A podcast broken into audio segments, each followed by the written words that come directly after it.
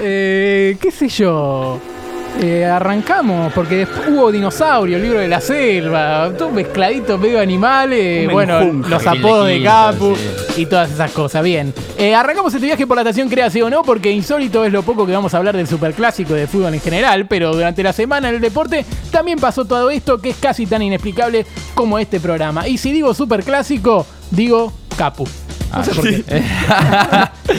Yo- Capu. Yo estaba esperando que me digas un chimbito, un peruca, a ver si te salía y te acordabas. Chimbito. pero, mamá, no, te juro, capudo, te es- prometo que nunca te voy a decir chimbito. No, no, no, juro. es que no. Me caerías mal si me decís eso. Bueno, ya hablaba de algo de Brasil. ¿Qué pasó? Este es el título de la curiosidad. Náutico de Brasil contrató a un entrenador que renunció hace un mes. ¿Cómo? ¿Cómo? O sea, básicamente, jueves pasado, el Club Náutico Capibaribe de la Serie B, segunda división de Brasil, nombres, nos sí, encantan. Sí. anunció la contratación de Helio Dos Anjos como DT y asumió como reemplazante de Helio Dos Anjos. El mismo, o sea, lo echaron y volvió. Se arrepintieron. Sí, sí, sí. Entrada había renunciado a su cargo por malos resultados un par de meses atrás. Y después de un interinato de Marcelo Chamusca, volvió a contratar al mismo DT. ¿Qué nombre, boludo? Es increíble. ¿Qué me río de Marcelo Chamusca? Sí, No sí. tiene nada para reírse. Eh, divertido es que en redes sociales pusieron Bienvenido de vuelta, profesor. Los comentarios de los hinchas eran de ese estilo. Recibí esta foto por WhatsApp y vine acá a comprobarlo porque creí que era joda. Pero ojo que algunos lo bancaban. Un Gracias a todos los involucrados, gracias Náutico, volvemos fuertes, publicó el técnico en su cuenta. Ahora, lo raro es por qué lo echaron, porque mira, yo tengo los datos del equipo. A ver. El tipo asumió. Hay información, Náutico, ¿eh? hay información, información. Bien. Asumió a fines de 2020 con el objetivo de salvar el equipo del descenso en la Serie C. Y lo cumplió con creces, porque evitó perder la categoría y salió campeón del campeonato pernambucano. En la temporada siguiente estuvo invicto 14 partidos y los hinchas se ilusionaron con regresar a la Serie A. O sea, el tipo lo llevó de la C a la B bien. y estaba a punto de ascender a la A. Estuvo invicto 14 partidos, bueno, tras 8 años, pero, pero 4 derrotas consecutivas, perdió 4 partidos. Perdón, más una ¿estamos hablando de Brasil? Sí. Sí, no me interesa. Brasil. Ah, bien. Bueno, entonces le hablo a ustedes, no le hablo acá. Pero la cosa es, eh, perdió cuatro partidos seguidos y había una deuda del club y el chabón dijo me voy a la mierda. Se fue a la mierda, pero volvió. Porque Oye, no, me gusta, me gusta. Es como Uno decir. siempre vuelve donde- A ver, Es eh, como Juli que deja pica en puta todas las semanas y siempre vuelve. Mejor Claro. malo sí, conocido que bueno por conocerse. ¿La frase algo así? Sí, sí, bueno, sí, bien. sí, Me sí, pasa, Me pasa. chupa un huevo también la frase. Eh. Eh, quiero decir que, ¿qué país te hubiera interesado, Cata? Que te digan qué país. Capaz de que habla ahora le interesa. Pero A es ver. un poquito más. A mí me gusta Chile. Mm. Mm. Sí, ¿sabes qué? Sí. A mí Pasillo también, me encanta. Chile. Con Chile está El todo Chelo bien. Díaz, Arias, Mena. Banco. Banco. Está bien. Ok. Voy El con mi actor. curiosidad. ¿Qué- Alexis Sánchez, el actor. Vicuña, Vicuña. Eh, Vicuña. ah, Ahí va, ahí eso. va. Ah. O Manguera Valenzuela. Sí. Bueno, voy con mi curiosidad. Eh, un futbolista patea la bengala encendida hacia la hinchada rival. Muy bien. Es así como suena. Esto pasó en el fútbol escocés. ¿Escocia te gusta, Cata? Me gusta Escocia. Ahí va, Son sabía que te iba a gustar. Lo En medio de un partido de la Copa de la Liga local, un jugador pateó. Jugador pateó una bengala encendida al borde de la cancha hacia la tribuna donde estaba la barra rival. La barra brava encima era, o sea, Claro, picante. picante, No pateó picante. a cualquier lado, pateó la barra Claro, brava. donde no había bl- muchos blancos. Claro. Buena, buena pegada. Uh. No me voy a sumar a esa, perdón. El jugador se llama Lace Griffiths y es delantero del Dandy. Vio la pirotecnia prendida, estaba tan caliente que no lo pensó y que hizo la pateó. Y la pateó hacia la, hacia la hinchada, donde estaba la, la barra brava de Saint Johnston. Según informaron, ninguna persona resultó herida tras lo sucedido. Ah. Aunque, de todas formas, la Scottish Football Association está estudiando sancionar al jugador claramente. Los peores que el jugador salió a hablar y dijo: Fue lamentable que la bengala terminara de nuevo en la grada. Ya que mi intención era simplemente sacarla del campo. Claro, él la quería hacer un costadito, pero le habrá metido un bombazo. Sí, Sí, vos ves el video y no parece que la quiso sacar a un costadito. No, metió, una bomba de un bombazo. Pero ya Sí. está mal que haya una bengala. Y Claro, sí, la tiraron, no, la tiraron los propios hinchas, se la Por eso, devolvió. por eso. Claro. Se las devolvió. Una pared. Habiendo perdido un gol, estaba ansioso por reiniciar el partido lo más rápido posible y me gustaría disculparme por cualquier angustia causada por esta acción.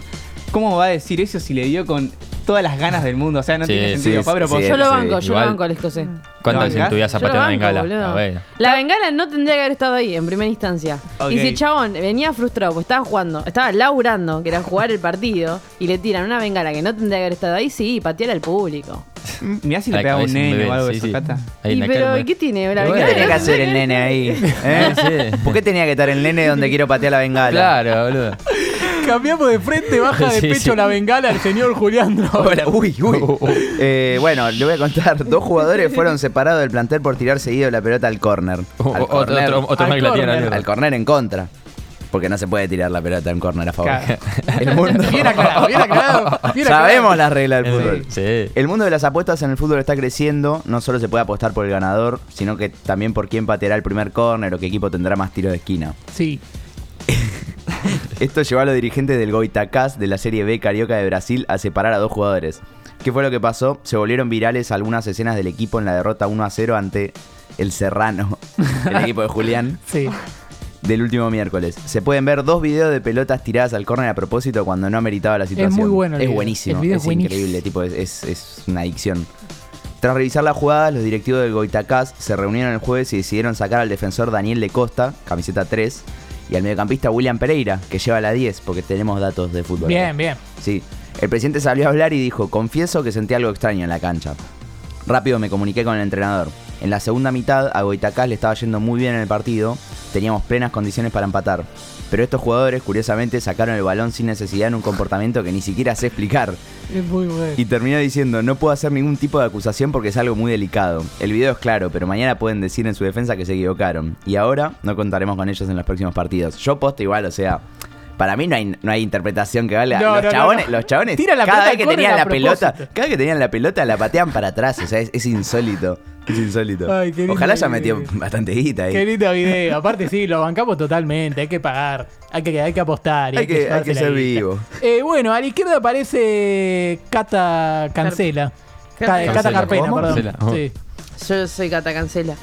Eh, cancela. hablando de gente caliente, eh, eh, Uy, entroncada, hablamos de Elo Podcast. ¿no? Tengo miedo de todo. Un ayudante de campo. sos, ¿eh? Che, me van a interrumpir, van a Ah, escuchar. mira ¿Cómo es la cosa? Lo hablamos, lo ¿Se están riendo o me están escuchando? Un ayudante de campo le pegó una trompada al árbitro y renunció. Bien. Se llama Giovanni Alossi y era, hasta este fin de semana, ayudante de campo de Carpignano, un equipo de la primera categoría de Piamonte, Italia. Pero después de la trompada que le dio al árbitro Andrea Feliz, se fue del cargo. Alossi no paraba de protestar. Eh, eh, ¿Qué?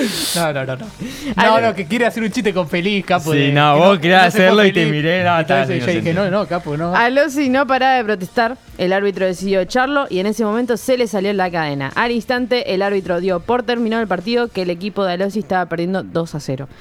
Alossi, basta decir Alossi, loco. Alossi después pidió disculpas. Dijo, lamentablemente tuve un segundo de oscuridad total en el que malinterpreté una expresión del referí, que en ese momento parecía burlón, pero esto nunca debió haberme llevado a hacer un gesto tan feo.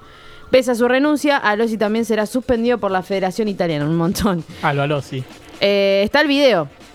Eh, está, está buenísimo porque saca una mano eh, eh, que parece un patobica pelado de, de boliche, ¿entendés? Tipo, Sí, eh, sí, tiene pinta de sí, patovica, sí. tiene pinta de Sí, patovica. sí, sí, eh, que son lo- los seres más detestables de este planeta, los patovicas. Ah, creí que los pelados. Ah, también. No. El patovica Pasa pelado. que el patovica eh, tiene una cualidad de que siempre es pelado, no sé por qué. Claro, claro. Así Capaz que, un requisito, algo de eso. Y debe ser, ¿no? Debe como, ser como la como escuela, cuando, tipo. como encontrar a Agus en la calle. Requisito como era ser hombre, Sí, hombre opcional. alto, opcional, sí. Ay, Dios mío. Bueno, eh, insólito lo que pasó en la primera vez de Cochabamba, Bolivia. Suspendieron un partido por similitud de camisetas y la verdad es que no eran iguales. No, no.